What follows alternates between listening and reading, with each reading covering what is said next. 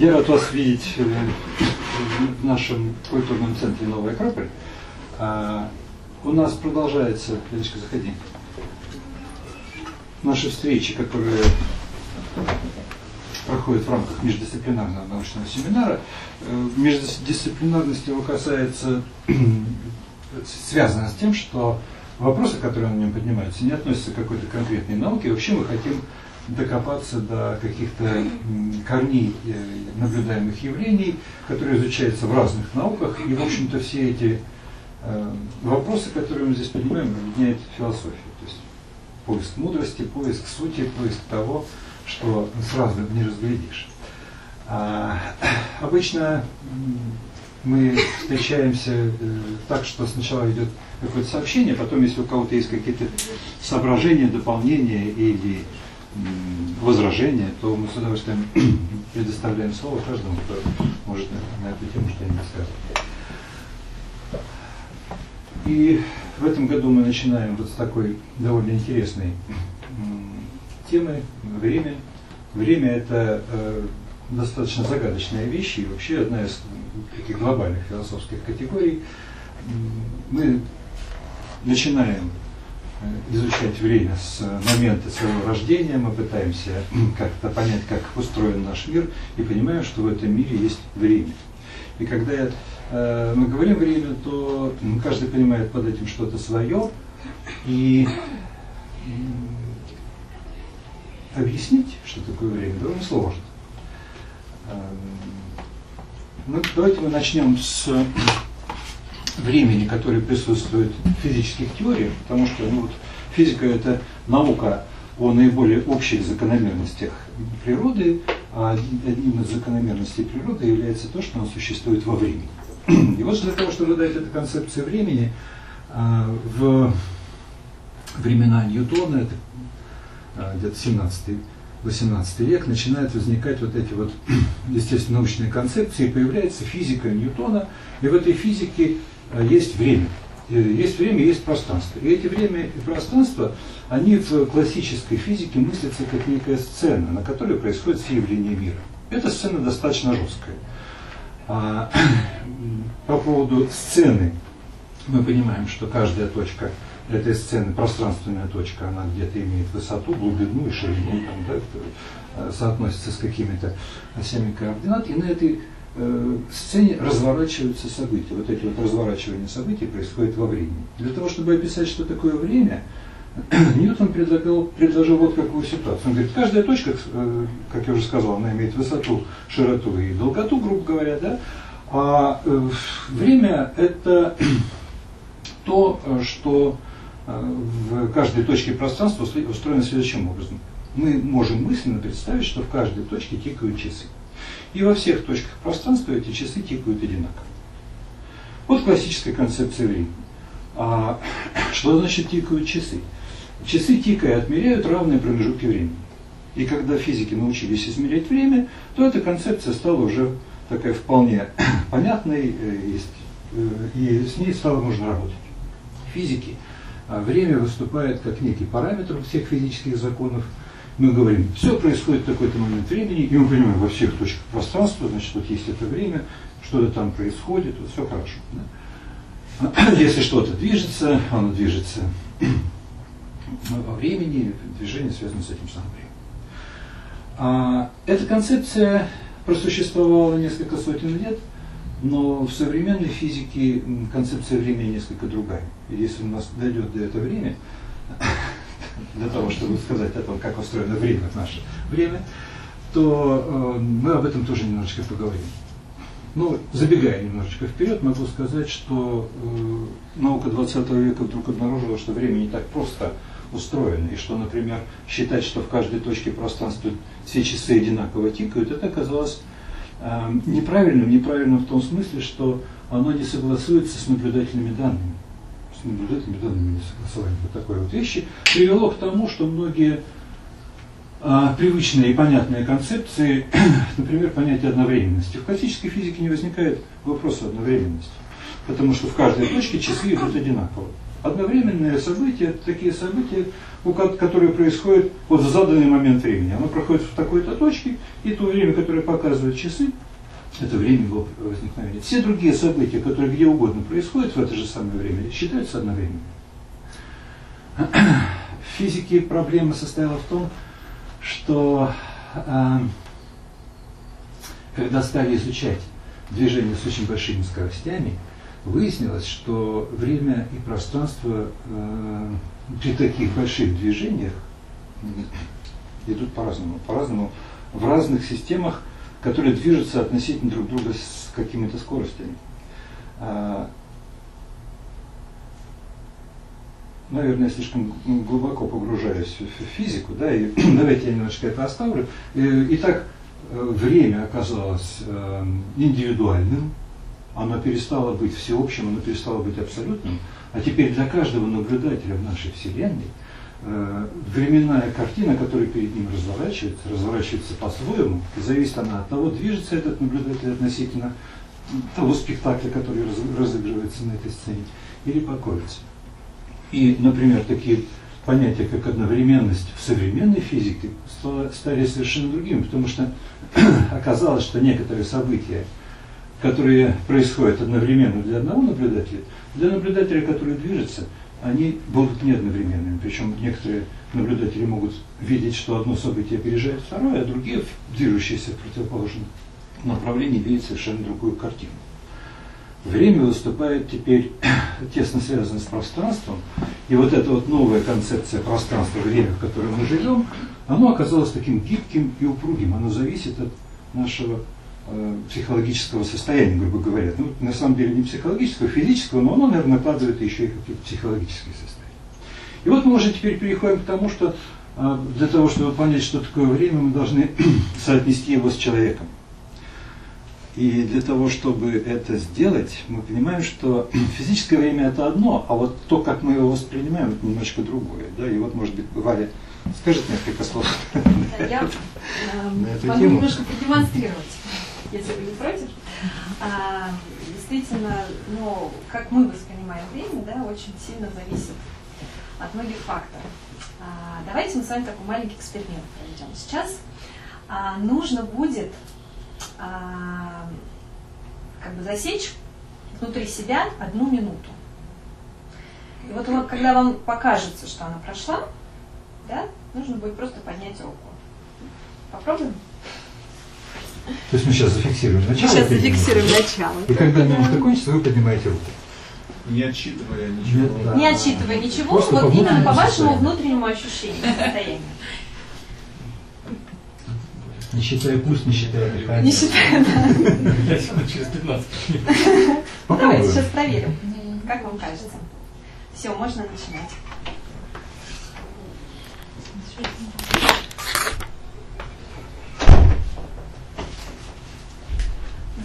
Упражнение на отсчитывание момента. Кажется, что она прошла, поднимайте руку.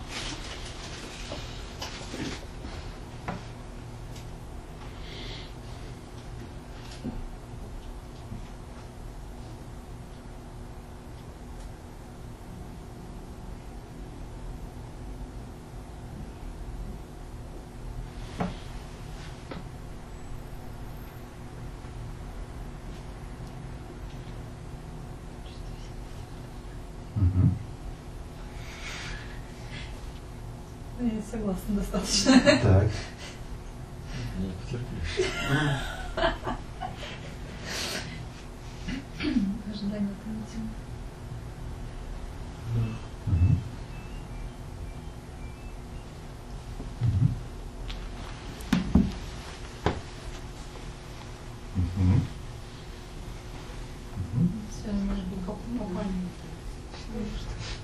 Вот еще не прошла? Вот, по-моему, все, по-моему, все уже да? а... Не замечала? Замечала, да? замечала. У нас самая быстрая минута 42 секунды. Получилось 45. Потом было 50.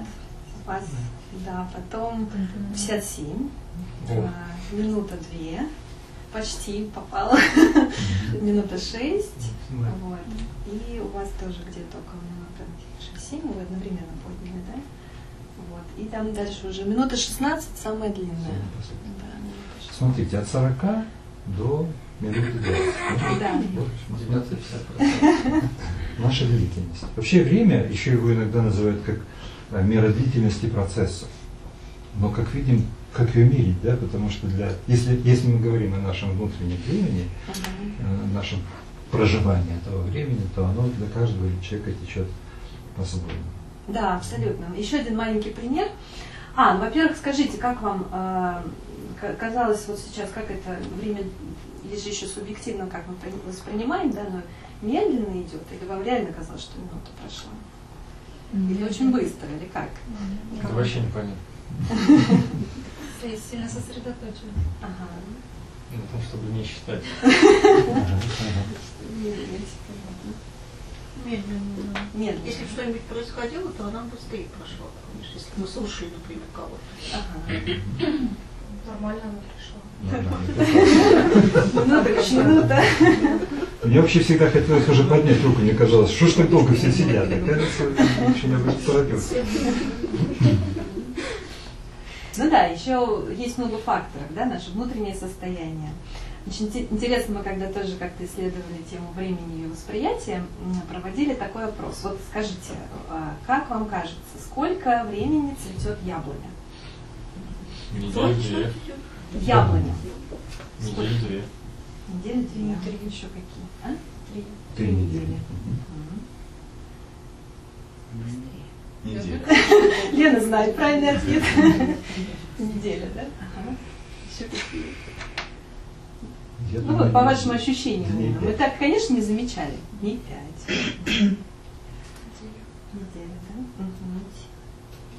да? Очень интересно.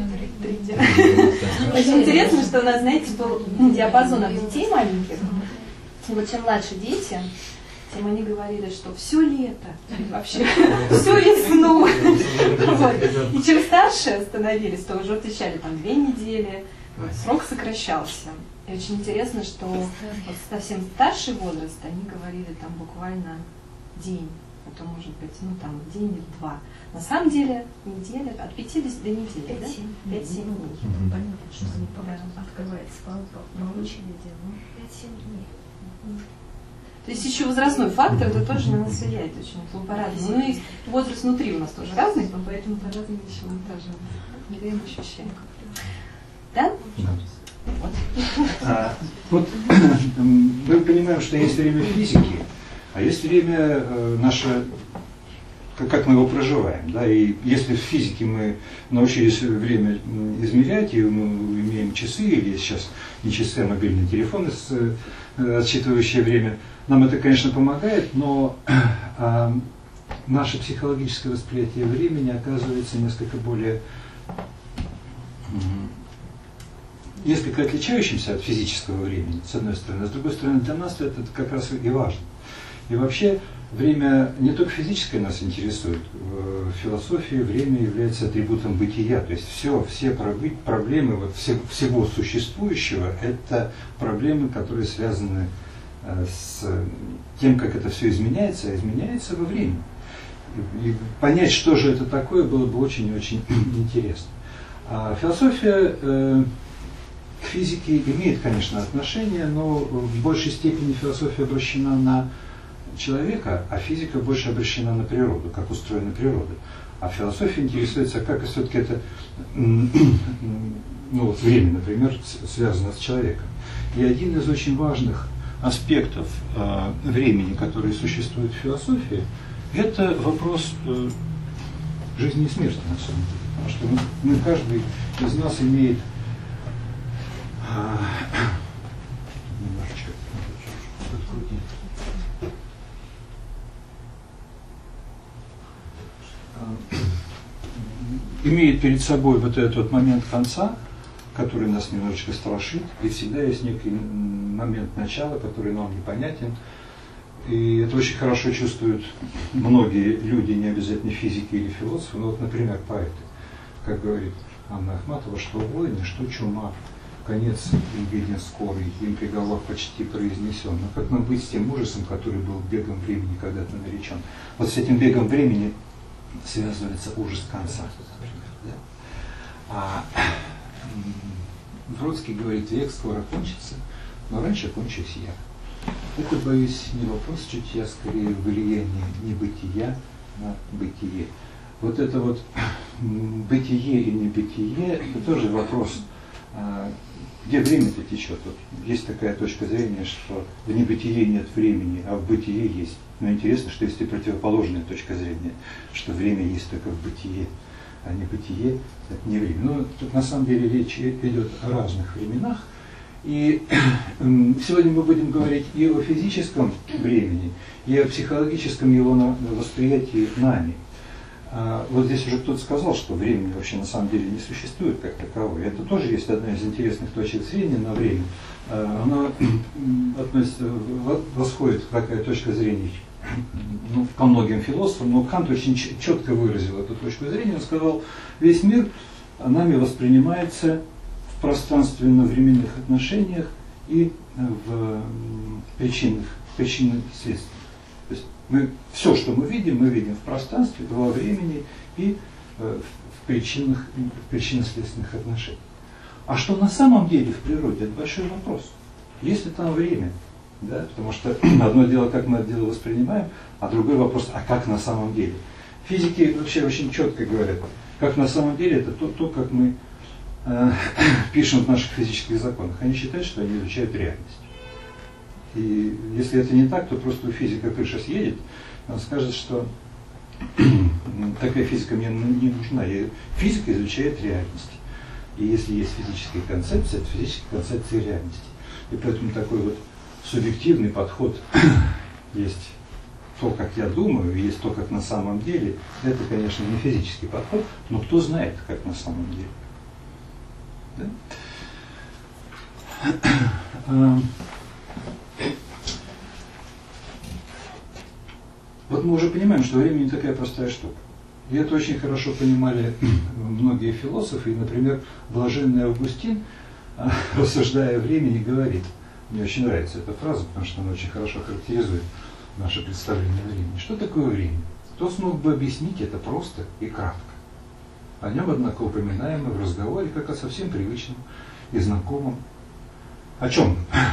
Однако мы упоминаем в разговоре как о совсем привычном и знакомом, как не о времени. И когда мы говорим о нем, мы, конечно, понимаем, что это есть такое. И когда о нем говорит кто-то другой, мы тоже понимаем его слова. А что же такое время? Если никто меня об этом не спрашивает, я знаю, что такое время. Если бы я захотел объяснить спрашивающему, нет, не знаю. А, это свойство времени, это свойство и многих других э, таких фундаментальных понятий. Ну, например, как вы объясните, что такое любовь, или как вы объясните, что такое счастье и даже само пространство. Вот эти вещи э, трудно объяснимы, но тем не менее нам как-то с ними надо уметь жить.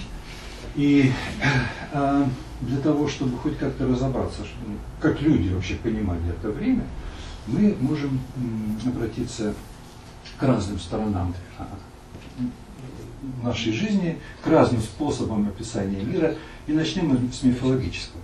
Вот как вы думаете, вот, по поводу еще времени, образа времени, да?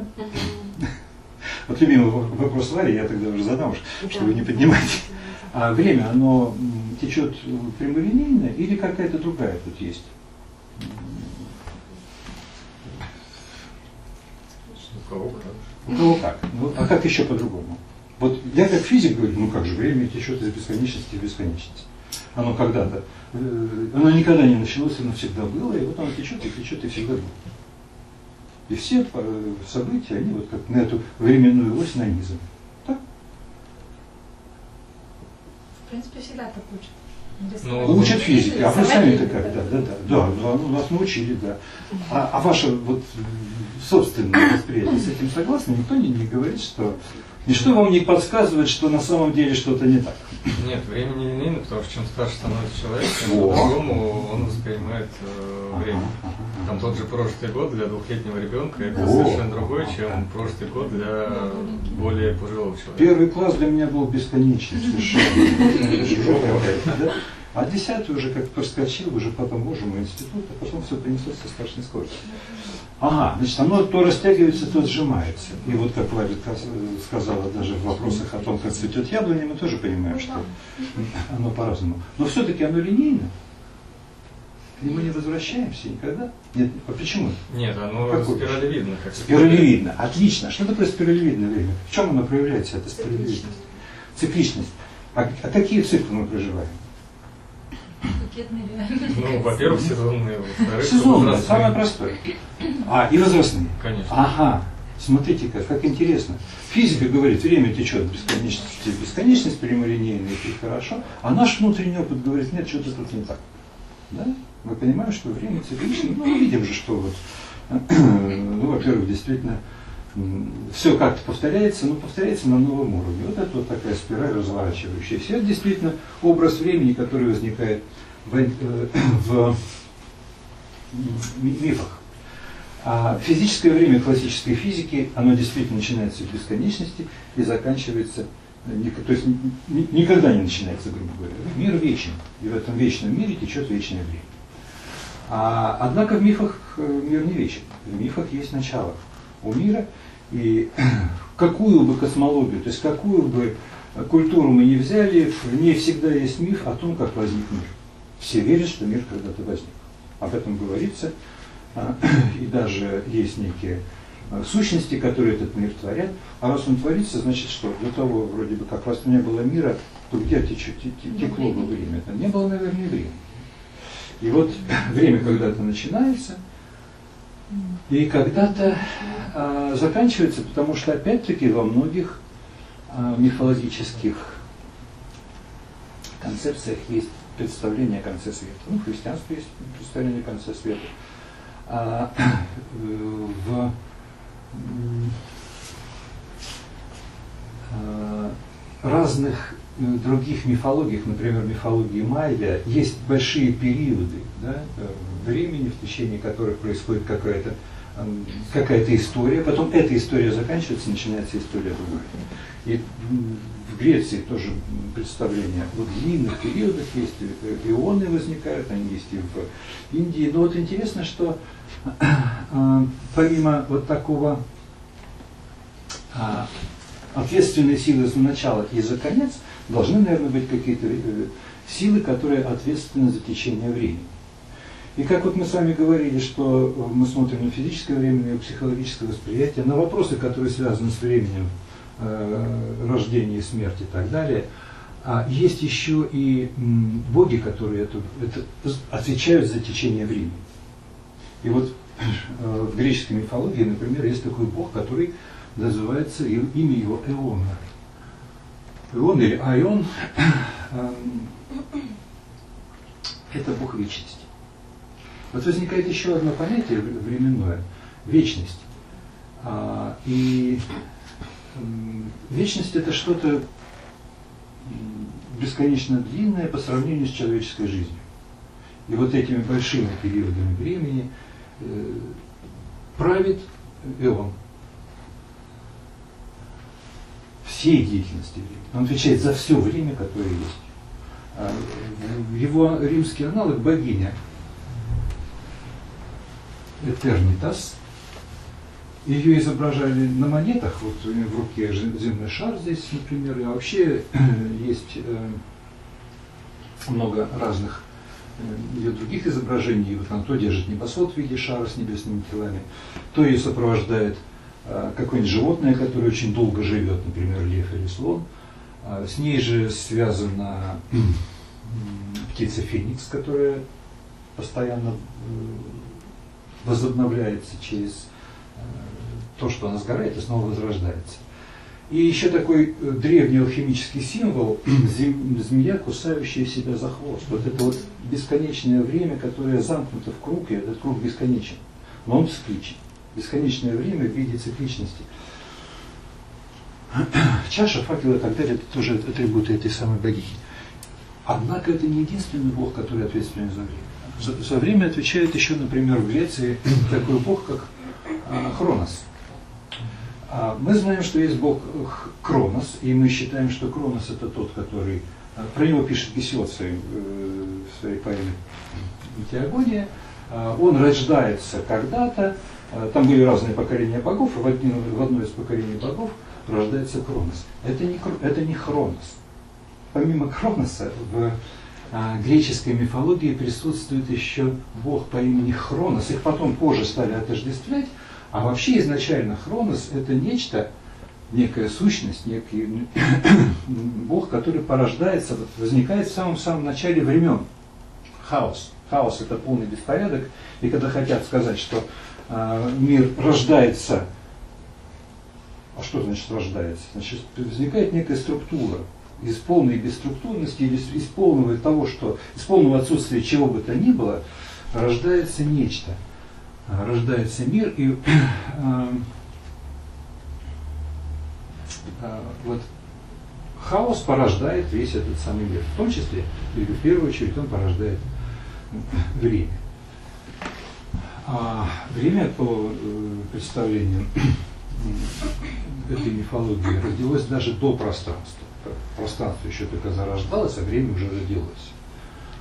И дальше уже Хронос начинает творить во времени, он творит основные стихии, огонь, воздух и воду, и тут после этого появляется четвертая стихия Земля, и вот весь мир начинает существовать уже во всем своем проявленном э, мире.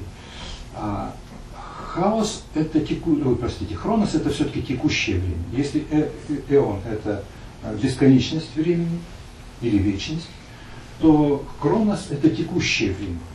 А текущее время чем характеризуется? Что-то исчезает, что-то возникает. И вот это очень тоже большая загадка, потому что что же такое время? Потому что время, оно как-то оказывается неуловимым. Эм, это... Вот что такое настоящее? Да? Вот я сейчас живу настоящим, но я не могу сказать, что я живу настоящим, потому что это настоящее все время ускользает. Я пытаюсь остановить мгновение, мне это не удается. Это одно из самых, наверное, ужасных наших э, э, меня это всегда э, ну, не раздражает, пугает даже. Вот когда я смотрю на меняющиеся доли секунды, там бывают такие часы, которые показывают ну, часы, минуты, секунды и сотые доли секунды. Вот эти сотые доли секунды улетают, и я не могу их остановить, они на глазах. Э, уходят, уходят, уходят, уходят, уходят. И все, где же настоящее? В чем я живу? И вот этот вот хронос, это как раз то, что порожда, поражает, пожирает вот каждый момент времени, но тут же набегает другой. Получается, что мы живем в таком ускользающем мире. Казалось бы.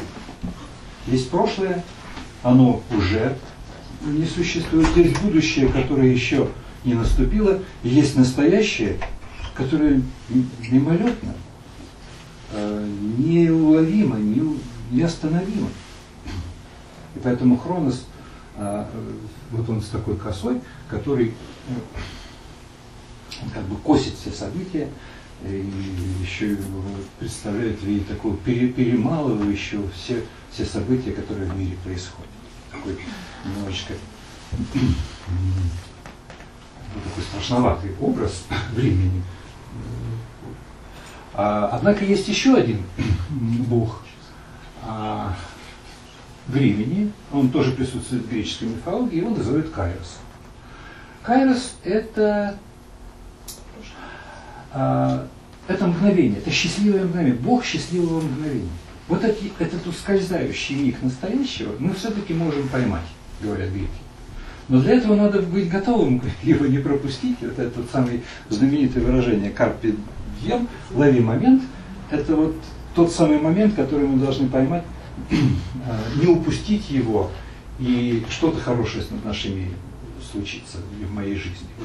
Э, греки понимали, что время не только э, все пережевывает и перемалывает, Но время и дарит нечто, нечто счастливое, нечто удачное, момент удачи. А, ну, Кайрос, он очень подвижный, его очень трудно поймать. Говорится, что изображается он в виде человека с чубом, который можно только схватить, э, когда ты его встречаешь лицом к лицу. А если он убежал, то там уже нет волоса, его не поймать. Лысая задняя часть головы не позволяет его ухватить, если вы его пропустите. Так что ловите момент. А, вот такие Э, концепции времени мифологические. Еще один уже римский персонаж времени – это бог Янус. А, двуликий бог, бог дверей или бог начала и конца. А, у него два лика, одно смотрит в будущее, другое в прошлое. И это как раз образ, божество, соединяющее прошлое и будущее. Ну, или божество, открывающее двери. Э, Янус, э, с ним связано название месяца январь, который открывает год, вот, одно лицо этого бога смотрит в прошлый, э, в прошлое, другое в будущее, и вот к нему обращаются как раз вот эти моменты открытия дверей, открытия дверей Нового года.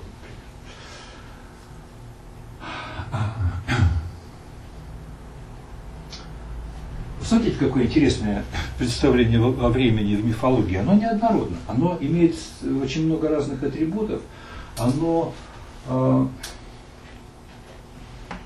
с одной стороны, э, мы как-то вот привыкли, что время – это такая вещь, которая никак не управляется человеком. Мы не можем к нему возвращаться. Мы не можем им управлять. Оно течет само по себе.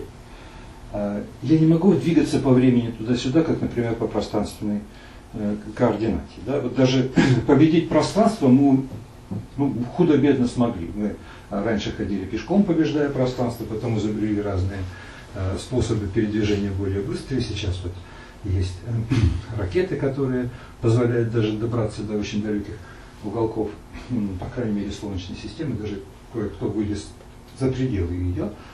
А, а вот со временем так не получается. Я не могу вы, выйти куда-то далеко, я вообще не могу ничего со временем сделать, потому что оно как бы влечет меня за собой. Вот эта вот невозможность управления времени, это тоже такая загадка, и она означает, что со временем, ну так же как с пространством, обращаться нельзя, надо с ним как-то по-своему, по-временному обращаться. А помимо мифологической концепции, в античности время рассматривали еще в философских системах. Здесь очень много интересного. А, потому что там как раз в античности и возникает понятие о вечности и о времени как образе этой вечности. А, течение времени в античности связывали с вращением небесного свода, ну поэтому может быть и наиболее распространенный образ времени это вот этот самый круг, вот этот самый уроборос – змея, кусающая свой хвост с этим вечным повторением. А, вопрос о времени очень важен для античности, потому что возникает даже вопрос о том, а, есть время или нет времени. И э, известная Илийская школа, которая, в общем-то, утверждала, что, э, как вы помните, движения нет, да? Э, и очень много на эту тему рассуждала. В античности возникает такая, такой вопрос, а что же такое бытие, что такое быть? И что такое на самом деле, а, что что-то существует? И существует ли оно а, через, ну, как бы, вот то, что я вижу, это то, что существует, или это все-таки тень существующего? Есть некое другое бытие, а все, что мы наблюдаем, это становление этого бытия. И возникает вот такая разница между бытием и становлением. И некоторые считали, что бытие неподвижно, оно вообще не, не из нашего мира, оно как бы дает всю модель и будущее, и прошлое. В бытие присутствует все сразу одновременно, и будущее, и прошлое. А становление это то, что мы, то, то, происходит в том мире, в котором мы живем, и поэтому мы не видим этого э, вечно существующего бытия, а видим лишь его след. И чтобы разобраться в этих вот проблемах времени, А, один из философов, Зенон Илейский, он предложил несколько таких загадок. Загадок, которые призваны показать, насколько вообще трудно э, нам сформировать правильное, непротиворечивое понятие о времени. О, э, эти загадки носят название апории, и наиболее четко их сформулировал Аристотель в своей книжке «Физика». Он пишет, есть четыре рассуждения Зенона. Первое – о несуществовании движения, на том основании, что перемещающееся тело должно прежде дойти до половины, чем до конца. Сейчас мы к этому еще вернемся. Второе суще, существенно более медленное, а существо более медленное в беге никогда не будет настигнуто самым быстрым. Это вот Апория, Аполлона, Черепаха. Да? Третье заключается в Ахиллес черепаха. Третье заключается в том, что летящая стрела стоит неподвижно, оно вытекает из предположения, что время слагается из отдельных теперь. И четвертое получается, что половина времени равна его двойному количеству. А давайте вот с первых двух апорий начнем. В чем они, собственно, состоят? А,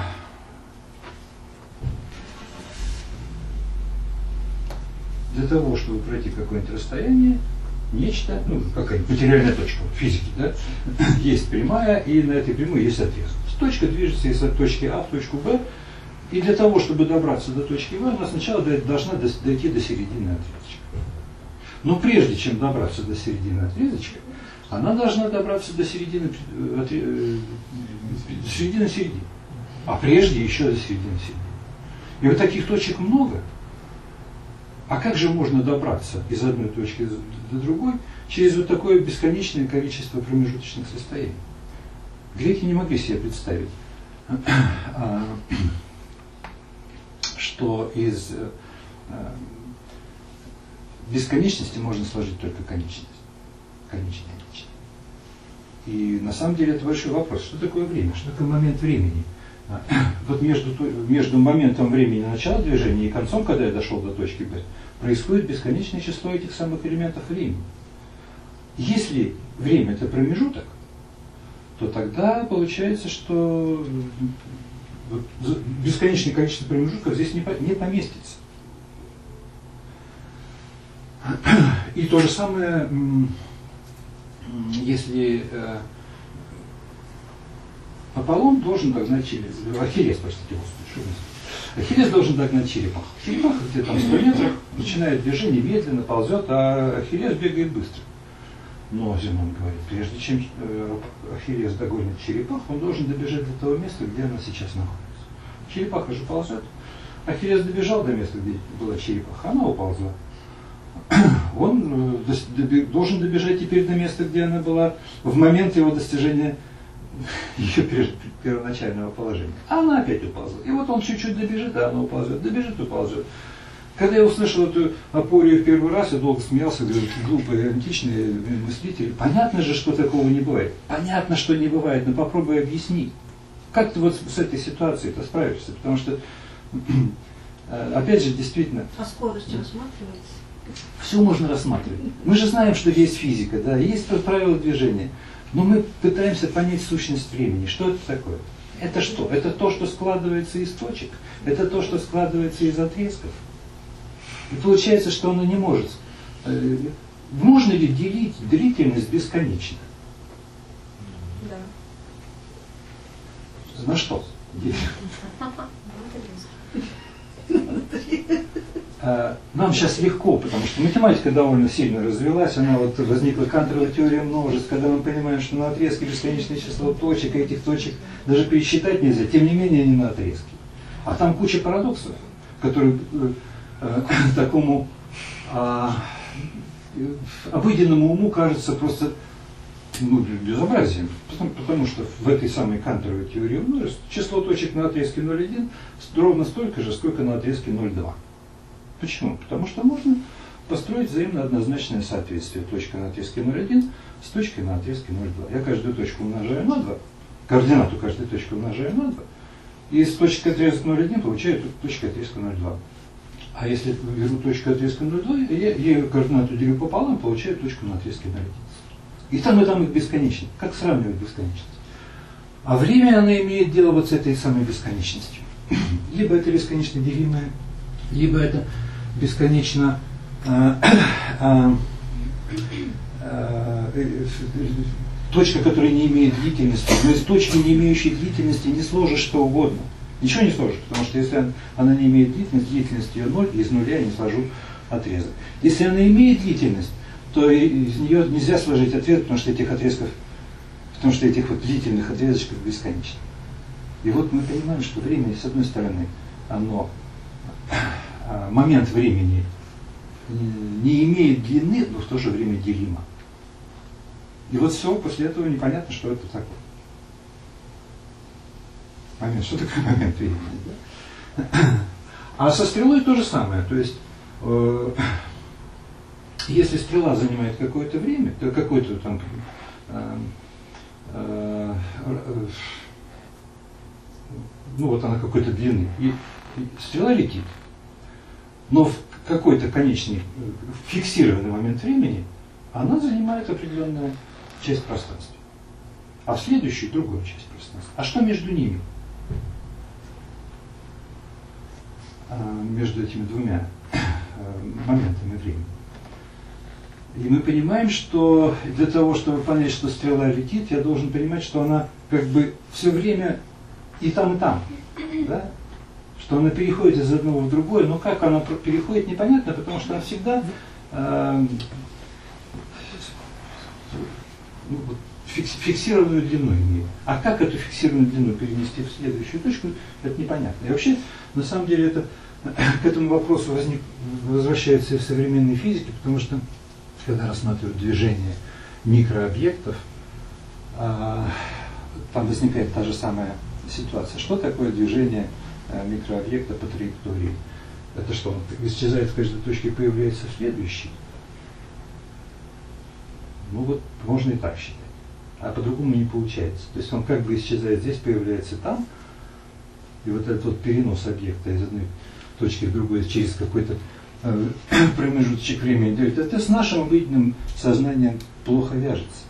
На самом деле эти опории, они не, не, игры, не игры ума. А, я еще раз могу сказать, я могу на все это дело махнуть рукой и сказать, мало ли что там античность думает, у меня есть законы кинематики, я их применяю получаю правильную картину. Но я тем самым скажу лишь вот что.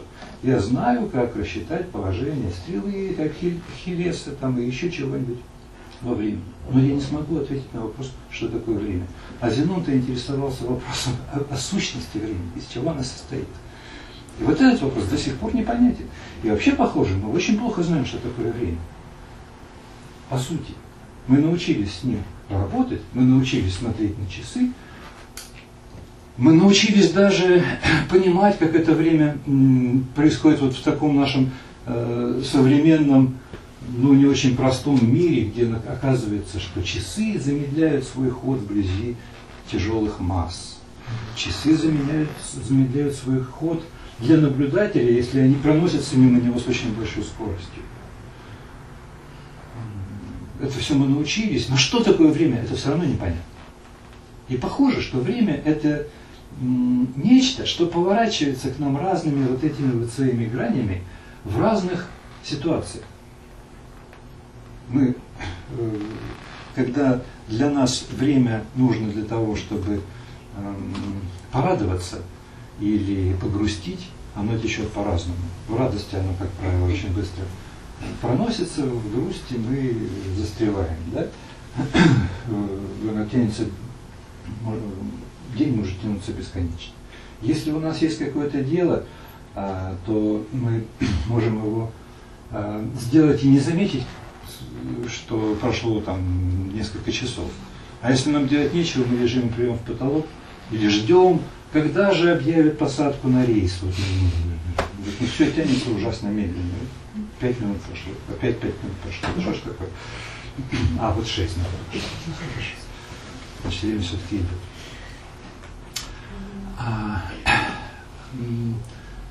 время имеет окраску эмоциональную, потому что когда мы рассматриваем время, мы говорим, вот есть счастливое время для того, чтобы сделать какое-то дело. Да? А, или есть время для каких-то э, дел, которые в другие моменты сделать нельзя. Да? А, что же такое на самом деле время и как, в общем, его можно написать и, и объяснить. А, когда Платон размышлял на эту тему, он предложил вот какую концепцию. Он сказал, что есть а, бытие как план мира. Да? Вот, как то, что должно быть, как, как то, что должно осуществиться. А, а то, что мы наблюдаем в нашем мире, я уже говорил, да, это есть становление. И э, вот в этом в становлении есть время, потому что становление неизменно. А бытие, оно установившееся, но оно существует вне времени. А где же оно тогда существует? Потом говорит, оно существует в вечности. Но это бытие, оно задает вот этот вот ритм всего, что творится, происходит в нашем, в нашем мире. Бытие вне времени, оно в вечности. И в этом вечности для меня прошлое, будущее, настоящее, любой момент времени, он вот как, как в киноленте, вот э, есть каждый кадр, да? И э, в киноленте они существуют одновременно. Но каждый момент времени я вижу один кадр на экране. И кинолента крутится, и вот это вот происходит то самое становление того самого фильма. Но фильм сам по себе, вот это и есть бытие. Да? А, бытие едино. Оно не может быть множественным. А становление происходит через множество всяких разных моментов времени, через множество разных состояний. И мы понимаем, что для того, чтобы понять, как же вот эта вот вечность а, связана с а, временем, нам примерно так же нужно поступить, как э, разобраться, э, как связано единое с множественностью. Есть множество, есть единство, и, и множество едино, потому что оно управляет а, каждой точкой этого множества. А, и для того, чтобы добраться до этого единого, мне все точки множества нужно собрать в что-то, что даст мне представление об этом единстве. Я запутанно говорю, да, но, ну, но это сложные вещи. И об этом имеет смысл подумать, да, потому что мы как-то ну, время ну, что такого. Но что же такое на самом деле? Это всегда нечто ускользающее.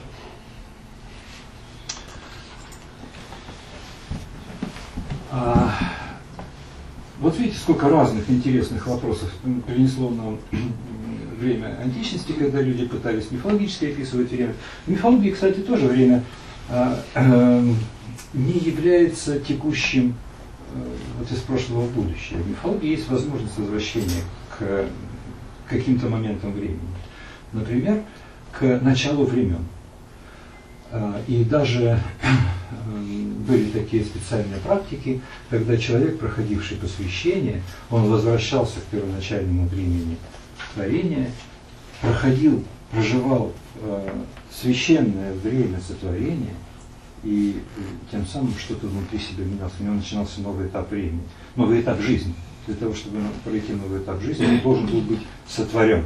И вот сотворение происходит в мифологическое начало времен. Да? Вот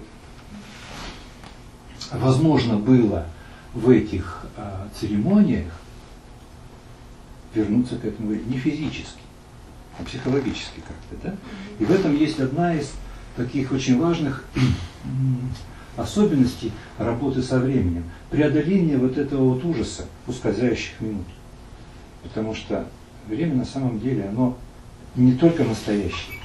Мы в, нашей, в наш настоящий момент Э, проживаем будущее и мечтаем о настоящем, ну, мечтаем о будущем. И время для нас, живущих в настоящем, это всегда и прошлое, и настоящее, и будущее. Прошлое в нашей памяти, и не только в памяти, потому что а, моменты прошлого на самом деле диктуют настоящее и будущее. Прошлое связано с будущим.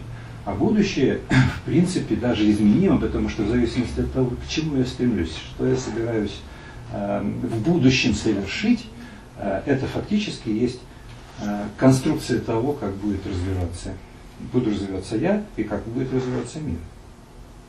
Поэтому все не так уж безнадежно вот с этим самым текущим временем, потому что есть возможность путешествия по времени, не по физическому, но по тому самому, которое для нас на самом деле более важно, тому времени, в котором я живу как человек.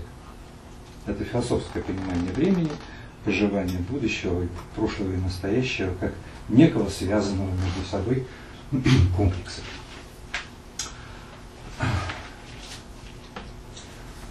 А, а какое оно время? Сейчас что мы вообще думаем о времени? С одной стороны, я уже сказал, что физики не думают о времени. Ну, точнее, думают, но э, в тот момент, когда они специально об этом задумываются. Когда они пишут свои физические теории, у них время э, является параметром. Но вот некоторых очень волнует, а как же все-таки устроено время как предмет изучения? Не как параметр э, того или иного физического закона, а как сам по себе. И здесь есть очень разные подходы. Э, вот, например, считается, что время либо статическое, либо динамическое. Что такое статическое время? Это очень похоже на то, как рассуждал а, Платон о вечности и становлении, и говорил, что в становлении есть время, и это время есть образ вечности. А статическое время – это время, а, в котором есть прошлое, настоящее и будущее, оно реально существует. Оно реально существует одновременно, как я уже сказал, как кинолента. А настоящее это то, что выхватывает один кадр, один, а все остальное есть. Оно еще, есть то, что еще не совершено, оно где-то там расплывчатое и непонятно. Есть то, что уже произошло, ближайшее произошедшее мы помним хорошо, что-то там для нас остается загадкой, но тем не менее это все существует. Прошлое, будущее, настоящее это существующие в реальности вещи. А э, динамическое время, оно э, скорее говорится э, о нем как о последовательности событий, как о нашем восприятии э, всех движений, всех изменений, как то, что расставляет события сами по себе. Вот в этой, э, в этой динамике ну, есть только изменяющиеся время. Прошлого, прошлого ушло, будущее еще нет субстанциональная и реляционная концепция. Можно такие э, стать, стать э, в научных статьях можно такие понятия встретить. Что такое субстанциональная концепция? Это, это что такое река времени? Вы представляете себе? Мы представляем себе время как текущую реку. И эта река несет события. А раз река, значит это некая субстанция. Время как субстанция текущая где-то, в чем-то, непонятно в чем, но это то, что реально существует, и оно несет в себе события. Значит, время – это некое э, ну, поток. Да? Причем этот поток, он мыслится прямо как некая ну, материя, может быть, в кавычках, да, как тонкая материя, которая несет события. Ну да. А противоположной революционной концепции нет. Э, времени нету как такового. А есть лишь э, последовательность событий. Она вот близка к вот этой динамической э, картине времени, э, времени. То есть есть лишь упорядоченность событий. И это не есть э, реально так случилось. Да? Вот, э, оно является не, если субстанция это нечто первоначальное, то вот такая последовательность это следствие чего-то другого, пространственных расположений, каких-то там действий, но, но это не, не само по себе не существующая вещь. Значит, в такой концепции времени, время это то, что расставляет события по порядку. Есть порядок, это и есть наше восприятие времени. А, и вот время а, в нашей а, в нашей жизни, вот мы очень четко знаем, что время необратимо. Ну, мы никогда не видели, кроме простых ситуаций, что можно что-то вернуть вспять. Простая ситуация это вот какая. Я беру какую-нибудь вещь, кошелек, да, и кладу на принтер. У меня есть течение времени, кошелек из моей руки перешел на принтер. Можно эту э, ситуацию обратить? Можно. Я могу взять кошелек и снова поместить его в руку. Ничего в этом сложного нет. Но когда мы, э, когда мы пытаемся написать какие-то физические законы, кинематики, электричества, даже квантовой э, физики, там везде есть возможность обернуть события вспять. Вот этим самым движением.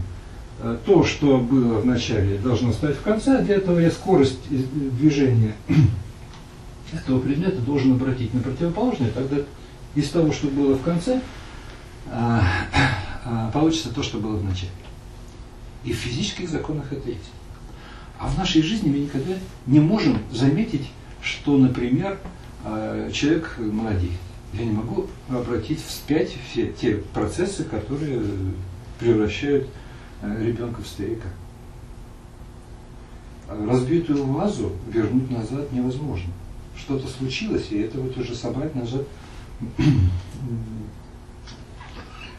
эта вещь необратима. Вот эта необратимость и однонаправленность времени, оно, э, э, это, это наша феноменология.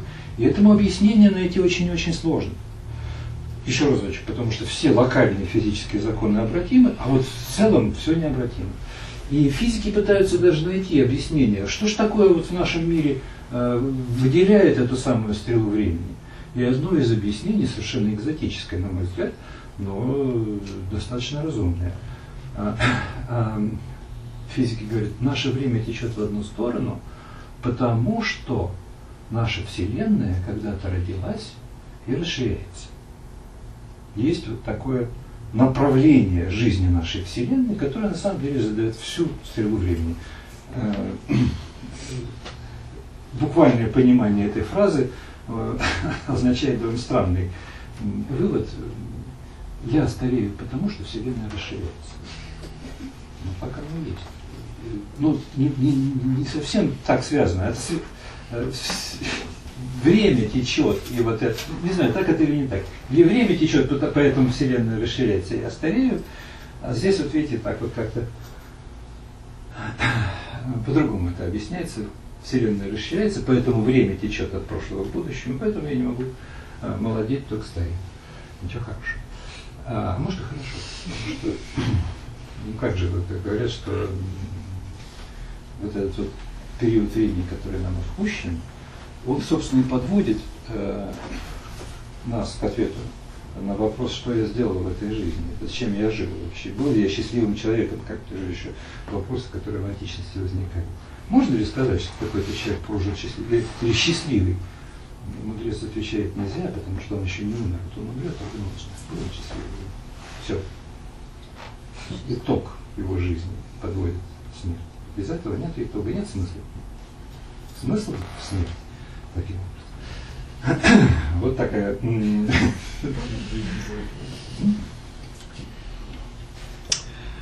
А,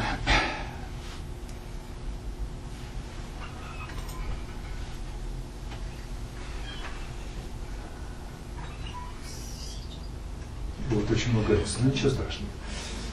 Вернули модель классической физики, которой время линейно бесконечно. А, ну, в самом деле, а, в физических процессах время, ну, на самом деле мы все-таки рассматриваем всякий физический процесс э, в, в каком-то ограниченном отрезочке времени. Ну и легко предположить, что когда-то оно бесконечно давно началось, когда-то бесконечно э, далеко закончится. А, не очень важно даже когда, потому что я всегда интересуюсь неким конечным отрезочком времени, поэтому в классической физике удобно пользоваться линейностью и бесконечностью. До тех пор, пока я э, говорю о падении тела с башни Пизанской на землю, или движение самолета из Москвы во Владивосток, или еще то есть такие не очень большие времена. Но если я начинаю рассматривать времена, сравнимые с жизнью, с временем жизни Вселенной, то тогда вопрос о бесконечности и линейности времени становится несколько по-другому разрешимым. Дело в том, что э, в классической физике нет места начала э, мира и конца мира. Нету. А физики докопались до того, что разумно считать, что мир когда-то возник, и более того, он, видимо, когда-то может и исчезнуть. Возникает физическая концепция конечного существования нашей Вселенной. Нашей Вселенной физической, той, которую мы можем увидеть, потрогать, измерить и, э, и еще. Потому что для человека тоже есть конечность его жизни, но э, конечность его жизни, я пришел в этот мир, я прожил какой-то этап, и потом ухожу. Физическое мое тело уходит. Вот остается вопрос о существовании Э, есть ли она бессмертной частью, да? есть ли это бессмертная, вечно существующая э, часть человека. Кто-то верит, что есть, кто-то верит, что нет. А, ну, вот, многие философы считают, что есть бессмертная часть, которая продолжает существовать, даже когда уходит физически. Точно так же и со Вселенной. Вполне возможно, что э, мы, занимаясь а, только физическим планом нашей Вселенной, упускаем из виду что-то более важное, ну для нас, наверное, наша бессмертная часть более важная, чем смертная, хотя, как, смотря в каких ситуациях. А, так вот, 20 век заставил нас отказаться от классической физики, и один из э, глубочайших таких э, открытий нашего современной физики состоит в том, что мир действительно когда-то родился. И это э, возвращает э, нашу, э, наш вопрос о том, как устроен мир, все-таки, как устроено время в этом мире, спираль или не спираль, прямая или не прямая. Вот оказывается, что все-таки прямая это лишь некая упрощенная модель времени, как любая кривая, которую мы нарисуем на доске, если мы возьмем ее маленький кусочек, она будет выглядеть как кусочек прямой линии. И поэтому классическая физика как бы занималась маленькими отрывочками времени, а современная физика пришла к необходимости рассмотреть время в целом. И когда она стала рассматривать это время, обнаружились некоторые факты, которые говорят, что Вселенную удобно рассматривать как некий объект, множество-множество объектов, звезды, галактики, они Э, устроены так, что расстояние между ними увеличивается. Увеличивается пропорционально скорости их удаления, ну, например, от Земли. То есть расстояние между объектами э, меняется, меняется, причем тем быстрее, чем дальше эти объекты друг относительно друга находится, легко заметить, что так ведут себя осколки, э, например, там, бомбы, которая взорвалась. Да? Вот что-то взрывается, и все осколки летят в разные стороны. Между всеми осколочками расстояние увеличивается пропорционально а, скорость этого увеличения пропорциональна длине, на которую улетели эти отрезки. Значит, когда-то это было все в одном месте. И вот физики собрали это все в одно место и сказали, боже мой, оказывается, мир когда-то э, родился в какой-то очень маленькой области пространства. Я не говорю в точке, потому что физика не знает, что такое точка, есть маленькие объемчики, в которых могут происходить физические явления, а физические явления в точке происходить не могут. И вот после этой, э, того, как мир обрел вот это вот микроскопическое расстояние и микроскопическое время жизни, уже начинают действовать физические законы, и дальше уже все прописано, как эта самая Вселенная наша расширяется. Оказалось, что с момента рождения Вселенной прошло 14 примерно миллиардов лет, и вот Вселенная раздулась до таких колоссальных масштабов, чтобы для, того, чтобы заглянуть за край этой Вселенной, э, нужно ждать 14 миллиардов лет, пока оттуда не придет свет. Но какой-то свет уже к нам дошел, и мы, в общем-то, можем даже увидеть э, на нашем небосклоне объекты, которые существовали 14 миллиардов лет тому назад. Что такое 14 миллиардов лет? Это вообще невообразимая цифра. Э, история наша, когда началась, ну, тысячи лет назад, да? Ну, это времена, э, Киевской Руси. Тысяча лет, ну чуть побольше. А две тысячи лет это время Греции. Ну там несколько, там четыре тысячи лет, три-четыре тысячи лет это Древний Египет. Да? А, шесть тысяч лет это первые города. А дальше все, мы говорим, а дальше каменный век, дикие люди, и ничего мы не знаем нашей истории. Вот наша история 10 тысяч лет максимум. А тут 14 миллиардов. Это вот в нашу, это все не укладывается, но физики до этого докопались. Более того, они сказали, что несколько лет назад а, Вселенная а, начала расширяться с ускорением, и вот мы теперь понимаем, что время вообще а, что это такое непонятно, потому что если мы думали, что все хорошо и вот так вот равномерно все разлетается, то теперь почему-то это разлетание оказалось ускоренным, и что теперь делать со временем не очень понятно. Время перемешалось в разных точках пространства, может течь совершенно по-разному.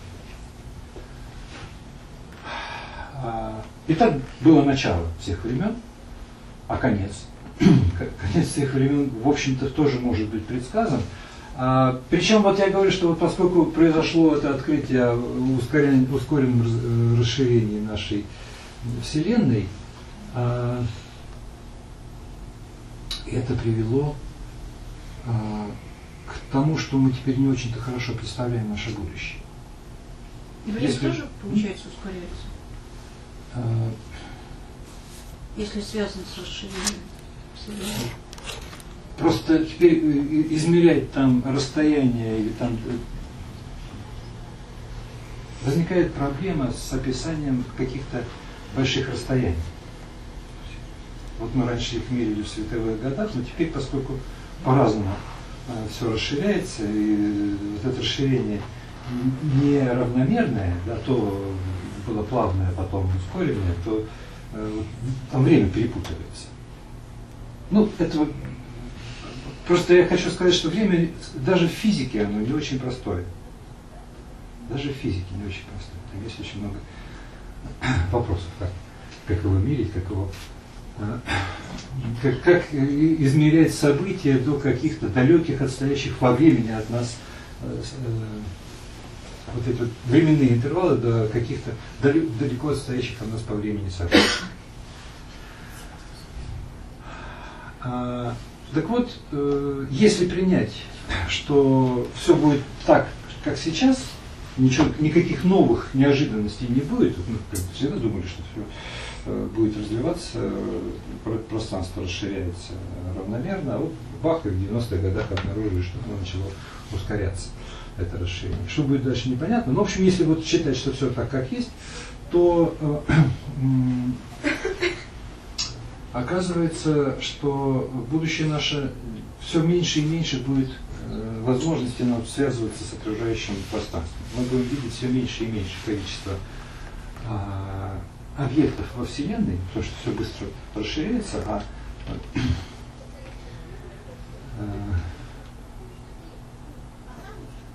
ну, бог с ним. Вот, а, через, видите, 10-20 миллиардов лет мы будем видеть только несколько соседних галактик. Остальные, благодаря ускоренному расширению, уйдут за границу э, видимых Вселенной. Во Вселенной, оказывается, есть видимая граница, а она находится, ну, грубо говоря, на 14 миллиардах световых лет от нас, но есть еще что-то, которое находится там. Это, в общем, очень странная вещь. связана она с такой моделью, что в некоторый момент Вселенная очень быстро раздулась, называется вот эта инфляционная модель Вселенной. Она в начальный момент значит, она родилась, потом очень быстро раздулась, а потом стала потихонечку расширяться. И есть область, которую мы видим, а есть область, которую мы не видим принципиально. И вот э, через 20 миллиардов лет мы уже не будем видеть очень далекие галактики, мы увидим Млечный Путь и несколько близких соседних галактик. А дальше что будет? Дальше, оказывается, тоже что-то там произойдет. Да? Через 10 в 14 степени лет э, топливо в звездах, как по нашим представлениям, которые сейчас заставляют их светиться и рождаться, через 10-14 лет останутся только слабо светящиеся объекты. Звезды практически все выгорят, останутся только белые темные карлики, нейтронные звезды и черные дыры. 10-14 лет это очень много, 10-14 нулями. Это даже по сравнению с нынешним возрастом Вселенной, нынешний возраст Вселенной это мгновение по сравнению с тем периодом времени, о которых я говорю. Ну, это такая реконструкция нашего будущего. А через 10 в 37 степени лет, 10 в 37 нулями, все звезды уже исчерпают свою энергию, и останутся только одни черные дыры которые будут поглощать оставшуюся часть материи. Но черная дыра, оказывается, тоже не вечны. И через 10 в сотой степени лет останутся лишь элементарные частицы. Вот э, то, что нас э, э. Я к чему это говорю? Не надо этого бояться. Примерно так же, как не надо бояться нашей смерти. Потому что даже физики, когда вот они все это дело построили, подумали, о, боже мой, что же с нами будет? А, вот эти все катаклизмы, которые я страшным образом здесь описываю, они на самом деле настолько далеки от нас, а, что для нас, вот для человечества они очень важны, потому что звезда наша, Солнце, она тоже не вечна. Намного оно, раньше, да? Она намного раньше прекратит свое существование, э, через 5 миллиардов лет. Э, но 5 миллиардов лет, смотрите, это колоссальное, колоссальное время. И физики, когда до этого догадались, сначала испугались, а потом сказали, ну ничего, 5 миллиардов лет это очень долго, мы еще что-нибудь придумаем. И что интересно, что все эти концепции сделать из Земли корабль, который там унесет нас какой-нибудь новой звезде, это были только первые-первые идеи. Но потом э, стали возникать, ну то, что мы называем совершенно сумасшедшие идеи. А может быть, все-таки нам удастся догадаться, что не наше тело самое важное, вот это самая бессмертная часть, а тогда для нее всегда найдется место в какой-то невидимой бессмертной части Вселенной, где мы можем продолжить нашу жизнь. В каком-то другом виде, я не знаю. Но интересно, что об этом говорят не только ну,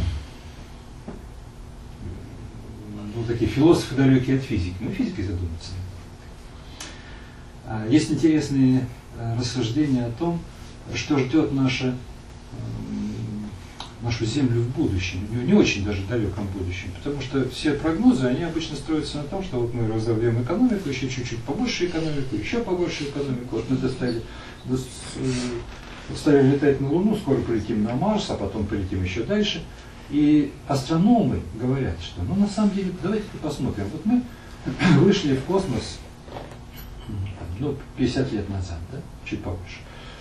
А э, за это время уже довольно далеко распространились. Наверняка есть какие-то цивилизации, которые э, живут дольше, чем Земля. Ну, как считать, что мы самые старшие во Вселенной, было бы слишком самонадеянно. А почему мы тогда мы не видим, что они до нас долетели? Ну, есть, правда, уфологи, которые говорят, да, конечно, летают, а там какая-то... Тебя оставляют за скобками, это все не подтверждено научными фактами.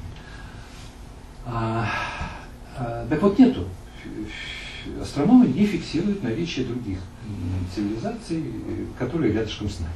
Конечно, может быть, мы их по-своему представляем, а они как-то по-другому выглядят, но это уже другой вопрос.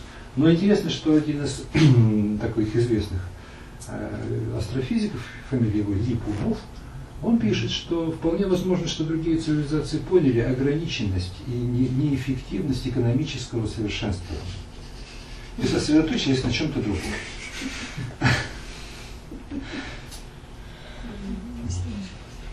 То есть наши факты, которые мы черпаем из науки, тоже позволяют говорить о том, что же нас ждет в будущем, что же, какие времена должны наступить, ну и немножко, может быть, пофантазировать, э, но на самом деле глубоко задуматься, что же в нашем мире является важным и ведущим. Я на этом, пожалуй, закончу свою пламенную речь. Если кто-то хочет выступить и там покритиковать, с чем-то не согласиться, я с удовольствием дам ему слово. Ну, скажите, а Вселенная расширяется, это значит уже объекты расстояние увеличиваются, то есть звезды от нас все дальше становятся уже?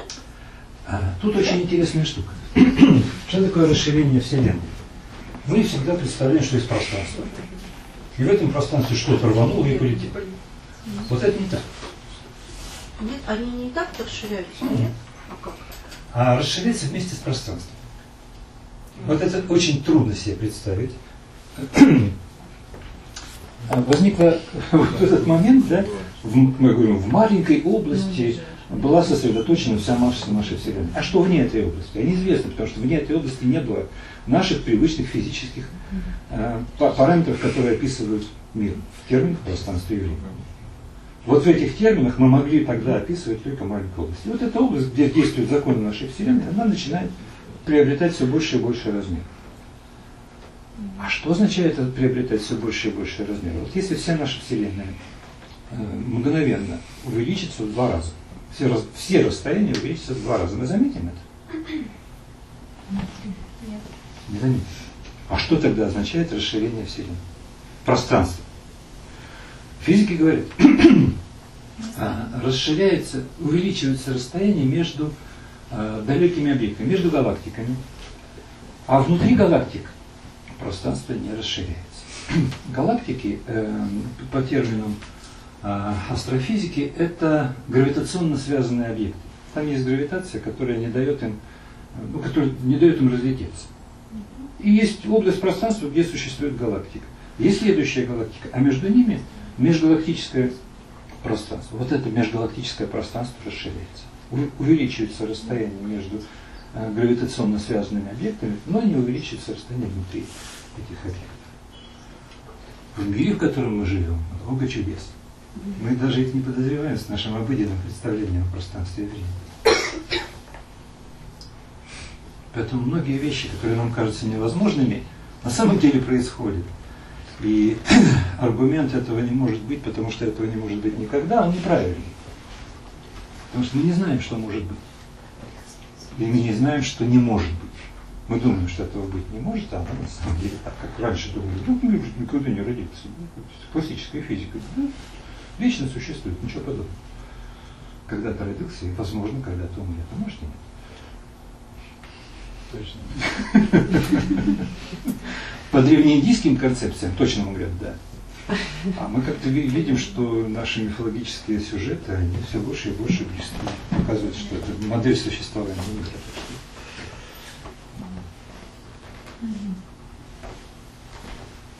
Да, еще какие-то вопросы или ограничения?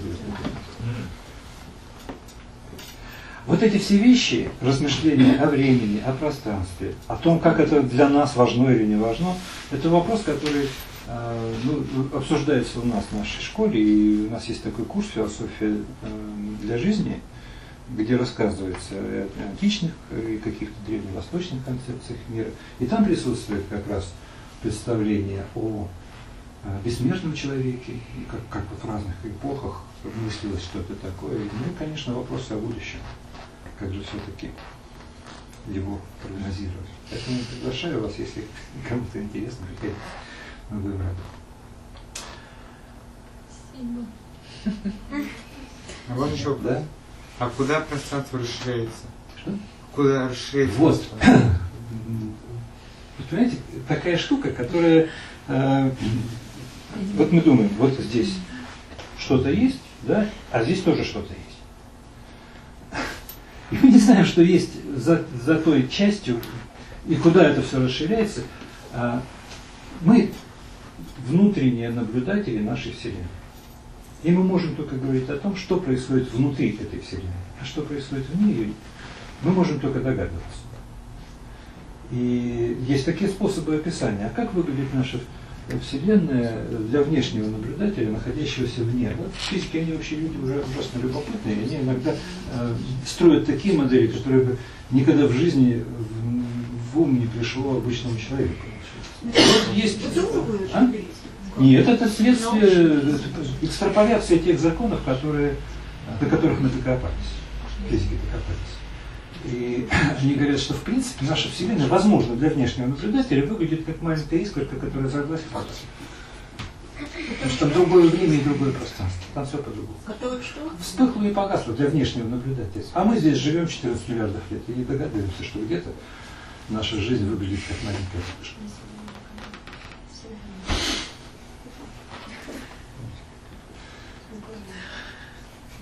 Интересная нам сейчас мысль пришла. А, вот это дыхание как бы проявление исчезновения, да? То, что звучало в античности, да, что вот бытие проявляется и как бы исчезает. А, э, всегда представляла, что это реально материя должна как бы развернуться, а потом якобы схлопнуться. Но вот эти цифры, которые сейчас прозвучали, которые говорят о том, что когда-то останется только вот какой-то вакуум, да, mm-hmm. может это и есть схлопывание.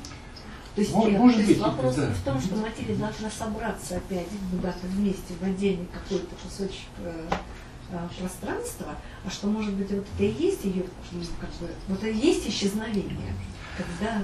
А, вот в этой концепции, которая здесь рассчитана, я специально сказал, что это экстраполяция нынешнего положения дел.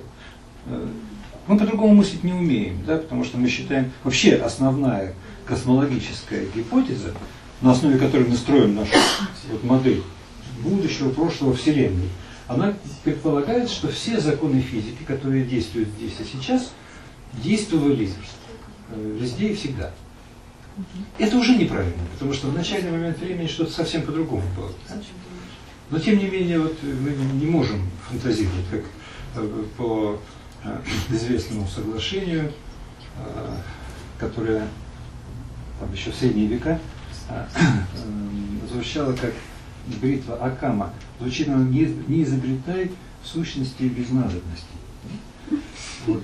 Я не знаю, мы можем фантазировать как угодно. Но вот давайте вот самую простую ситуацию возьмем. Это научный подход. Что?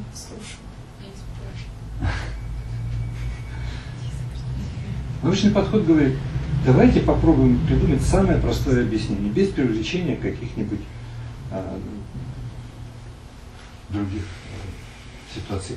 В этом сила наука и ее слабость, потому что, например, для того, чтобы а, привлечь в науку какие-то вот такие вещи, типа парапсихологии или еще каких-то моментов, это очень сложно, потому что, например, есть такой, был наш советский ученый Михаил Бонгарт, он сказал, что а, я скорее приму сколь угодно маловероятную сколь угодно маловероятное объяснение экстрасенсорных способностей естественное, чем э, ну, с помощью известных законов, чем приму существование вот этих вот феноменов.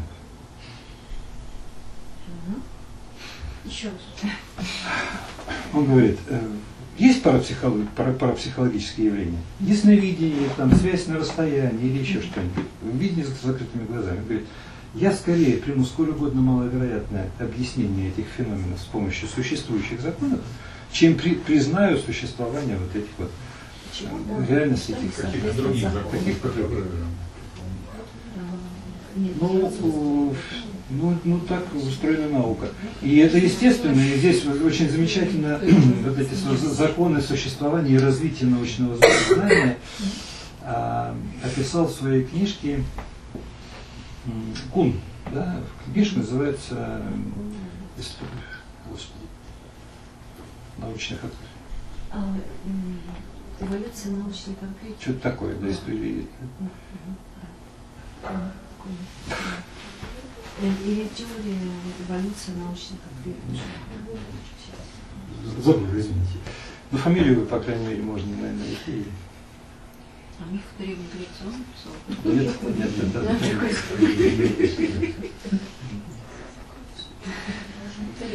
Другой а вот можешь что сказать про стрелу времени, вот на примере Ванги, которая в один и тот же момент времени могла быть в прошлом, разговариваю с человеком, видя, что у него было, однозначно, что было, и предсказывая будущее, которое точно, точно тоже будет. Я не, не знаю, и вот для меня, как человека, который не имеет э, такого опыта, это всегда кажется ну, загадочным. Но в принципе, если мы признаем существование не только физических законов, как физические законы описывают физику, а есть законы психики, есть законы тонких миров, которые э, они другие, чем физические. И у нас нет методики исследования этих вещей. В этом и беда вот, современной науки. Может быть и вызов. Вот там есть вечность. Да.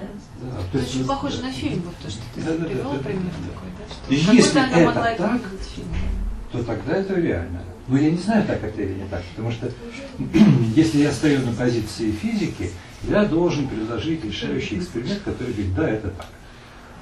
Поэтому я единственное, что могу сделать, это стать на позиции философа, который, в принципе... Нет, в этом примере, может быть, здесь этот классический пример наблюдателя, который видит процессию, ну, то есть один видит ее со своего ракурса и видит людей, проходящих мимо него. В какой-то момент они не существуют, потом не существуют, потом исчезают. То есть есть прошлое, настоящее и будущее. А какой-то наблюдатель видит с другой точки, он видит, соответственно, всю процессию, видит и прошлое, и настоящее, и будущее. Вот это манга, которая видит и прошлое, и настоящее, и будущее. Ну, то есть вот как концепция, такая концепция имеет право на существование. Но это предполагает, ну, что Кроме физических объяснений. Да, да, есть еще какие-то. Но не изобретай сущности без надобности. А вот эти надобности, они, если станут их очень много, как пишет Кун, тогда только мы изменим наше мировоззрение. Они а история научных революций. Концепция научных революций. Концепция научных. Это Кун.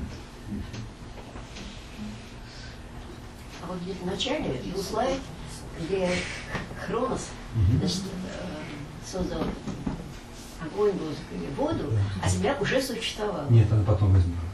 Тут там, там ну, написано наоборот, поэтому у меня вопрос, честно. Да? Я, по-моему, потом.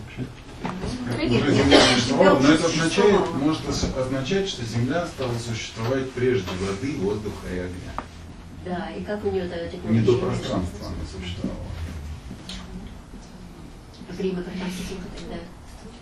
Вот, а, да, вот после того, как появилась Земля, да, это что-то. Да, Земля уже, уже существовала. Потом возник Кронос, а потом уже все остальные стихи. Ну, а что вы имели в виду? Нет, ладно, все, ага. Скажите, а современной теории вот, времени это с Эйнштейном связано? Он, э, он, он, да, он, собственно, написал вот эту теорию относительности, которая показала, что разумнее использовать для описания нашего мира вот эти связанные между собой пространственно-временные координаты, они выступают уже не как независимые, а как связанные между собой. Вот в этом вот новом мире сохраняется, раньше сохранялись расстояния. Э, я движусь или не движусь. Для меня расстояние между предметами, что я неподвижно, что неподвижно, одинаково. Временные промежутки в классической физике были одинаковы, двигался я или не двигался. В этой новой физике выясняется, что и пространственные координаты меняются, и временные. Но не меняется некоторая конструкция, которая связывает их. Называемый, называется он а, пространственно-временной интервал. Это вот расстояние плюс или, минус время на скорость света. Вот эти вещи для всех наблюдателей оказываются одинаковыми такая конструкция.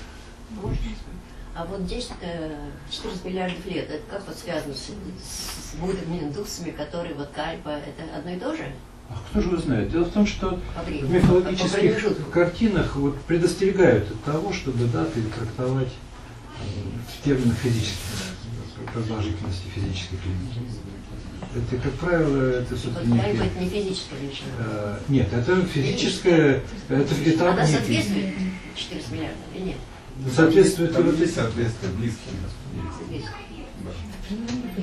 А. Но то, что только что было сказано, что так же, как а, когда говорят, что во многих мифологических источниках написано о том, что минуло тысяча лет но именуется, имеется в виду не тысячи тех лет, которые мы э, знаем как тысячу лет, а некое другое время. Ну, например, как они говорят, божественное время.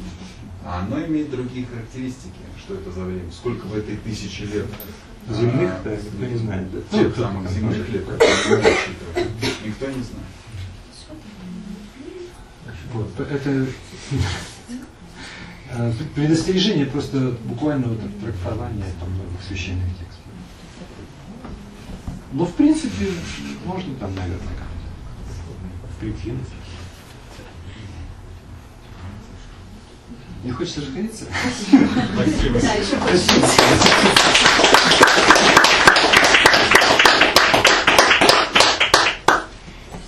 Пойдем. Наш семинар бесплатный, но свободные пожертвования приветствуются. Я сейчас поставлю карточку. Положите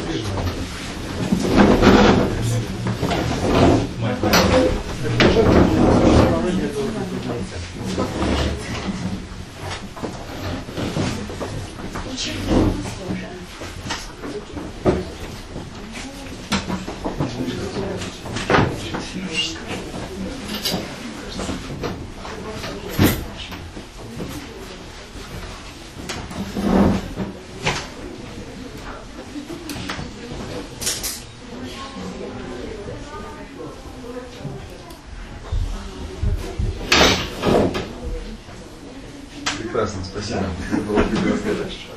Знаешь, какой образ? Немножко, Э, Немножко Ну, светлее, нет, да? нет, отлично. отлично. А, Умирает человек. То есть, если мы например, приводим, проводим, например, такую параллель, Анатокос и Микрокос, да? умирает человек, в этот момент погасло солнце этой вселенной, этой, ну, микрокосма этого.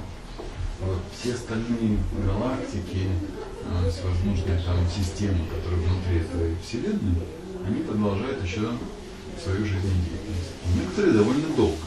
Вот. Хотя как бы вот эта вселенная, она уже умерла.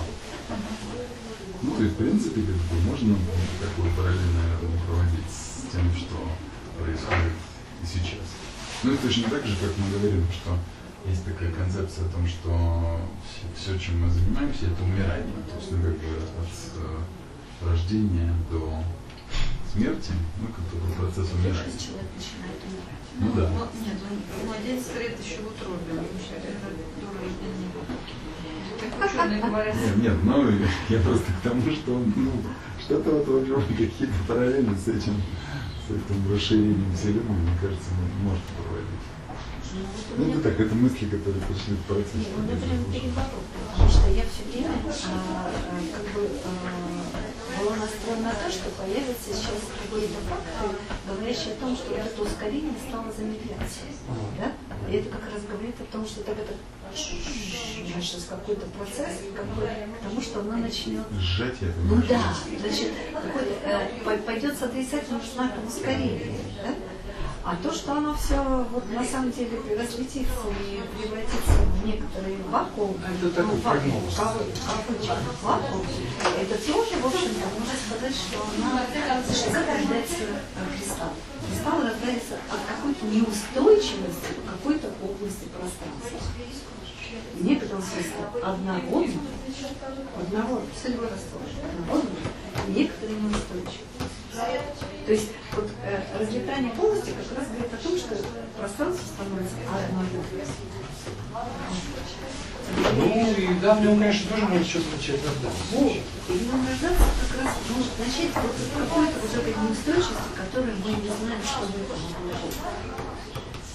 Потом еще у меня вот с Кундемовскими этими представлениями по поводу будущего, что э, не, не любой э, сценарий развития еще возможен. А, он же говорит о том, что э, ну, вот, а, это будущее имеет аттракт. Алло. Помните, да? Да, да, да, слушаю вас. И вот что на самом не- деле Здравствуйте. Есть, есть, я думаю, просто они как более просто как-то. Андрей меня зовут. может, Да. но если, если мы в принципе Да, да, правильно. то, что все разлетается на мгновение, уже уже как раз уже не Или ускорение изменения. Мы же не знаем, как, как 9650. Но вот с ускорением это уже может быть не линейность, постоянно ускорение. Ну, м, вот это вот термин, давайте его обговорим, он не конкретный. Убитый, не убитый. Да, ну поэтому просто квартиру смотрели. Смотрели квартиру? Да. Да. Вот, нужен ремонт, точно совершенно подтверждаю. Да. ну да, ну, немножко, конечно, такие Да. э,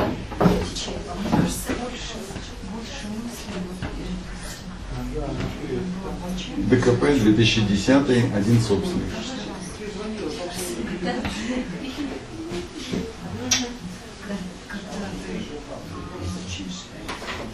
Нет.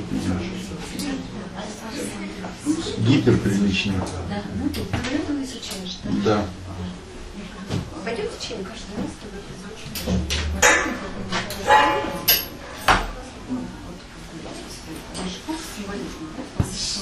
Каждый раз, когда изучаешь символизм, ты бы основная. Да, я понимаю. Смотрите, так как, в общем, мы только начали ее продавать, то у нас ситуация такая, что мне пока сложно очень сказать. Мы решили, что да, вот, ну, примерно прикинем там, ну и про себя проговаривали, что вот, может быть, там в пределах 100-150 тысяч уступим. Вот. Но как бы э, спрос как бы пока превышает предложение. Вот. Ну, то есть надо смотреть уже по вашему конкретному предложению. Если вы говорите, мы готовы заплатить такую-то сумму, все, это наше как бы, решение, и вот все у нас уже готово. Ну вот, как бы, по, по, поэтому давайте от этого отталкиваться. Да Даже в древние исторические хроники они же тоже говорили, что это произошло... Нет, это даже не, даже не будем рассматривать. Нет, даже как бы... Торг это, торг это 100-150 тысяч, ну, ну вот как бы в этих, ну 200, да, ну в этом, это максимум, максимум. Я же говорю, вы, как- вы, ну вот понимаете, нет, я же, а я вам предлагаю, вы как бы перейдите к конкретике такой вот, мы готовы заплатить такую сумму.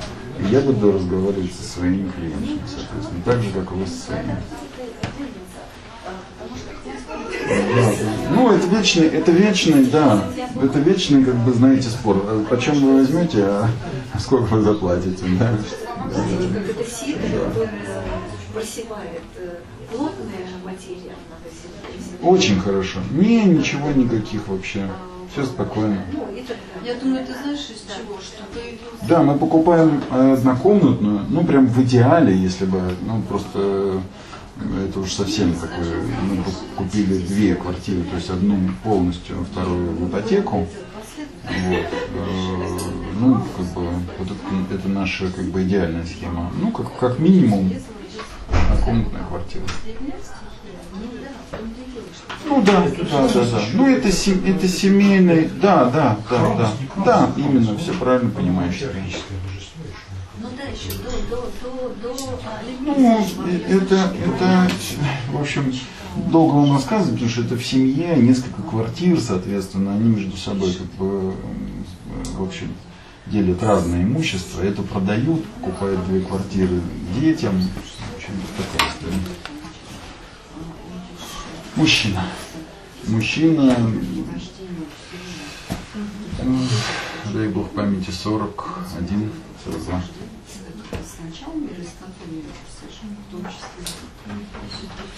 Да нет, те, кто жил, те, кто жил, те, те э, и живут, но до них жили их бабушка и дедушка. Вот они въехали в квартиру после бабушки и дедушки. Вот и уже, и, да, и уже не стали просто ее ремонтировать. Ну, потому что еще, еще пять лет назад хотели продавать, потом решили, нет, пока не будем. Ну, не были готовы. Сейчас уже готовы. У детей, у детей другие уже планы, понимаете, новые семьи там рождаются, и все такое. Мгм. Да, спасибо. Хорошо, хорошо. Мгм. Да.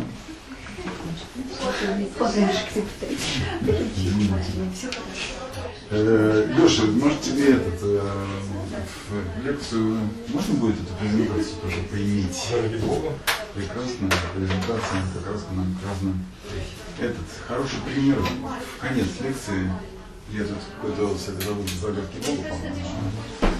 У Циолковского есть этот комментарий по поводу теории зоопарка, что ну, как бы странно было бы утверждать, ну, то есть если так вот здраво размышлять, то, конечно, есть во Вселенной другие миры, населенные разумными существами. Но когда возникает вопрос, почему же они за столько лет не проявились, что говорит, мы можем обратиться к теории зоопарка. Потому что вы же не идете, э, значит, э, дружиться и знакомиться с львами, волками там, и так далее. Они существуют там, в своей природе, и даже в зоопарке.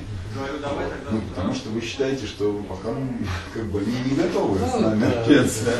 Точно так же и они к нам не идут, потому что, в общем, Зачем? зачем? Да, Ну, почему-то все считают, Да. что- А все почему-то считают, что мы такие, как бы, э, ценные и такие интересные. Нет, вполне возможно, что нас изучают, точно так же, как не все мышки или там бактерии знают, что их изучают. Да. А мы знаем.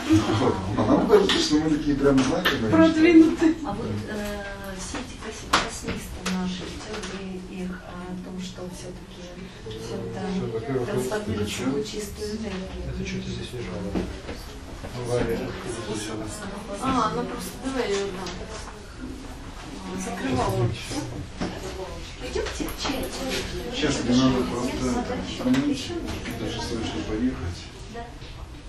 Ну что, что вы батюшка, даже чай не? Ну, хочется. Я я- вот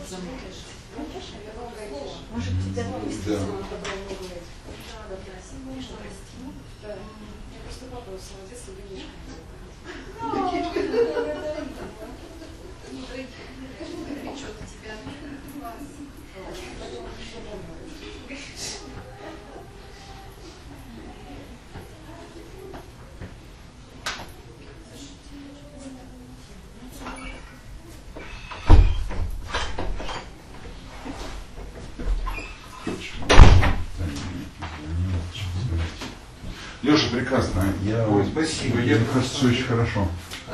Можно, знаешь, э, если бы придумать еще какие-нибудь иллюстрации, типа как вот с временем, вот эти в начале там, то для аудитории было бы еще лучше, мне кажется. Не знаю что. Ну, интерактив такой, да. А, мгм. Ну смотри, просто немножко не Алло, Танечка. Да, у нас закончилось все, и поэтому могу тебе позвонить и ответить. А так как мы занимались в библиотеке, вот. Да-да-да.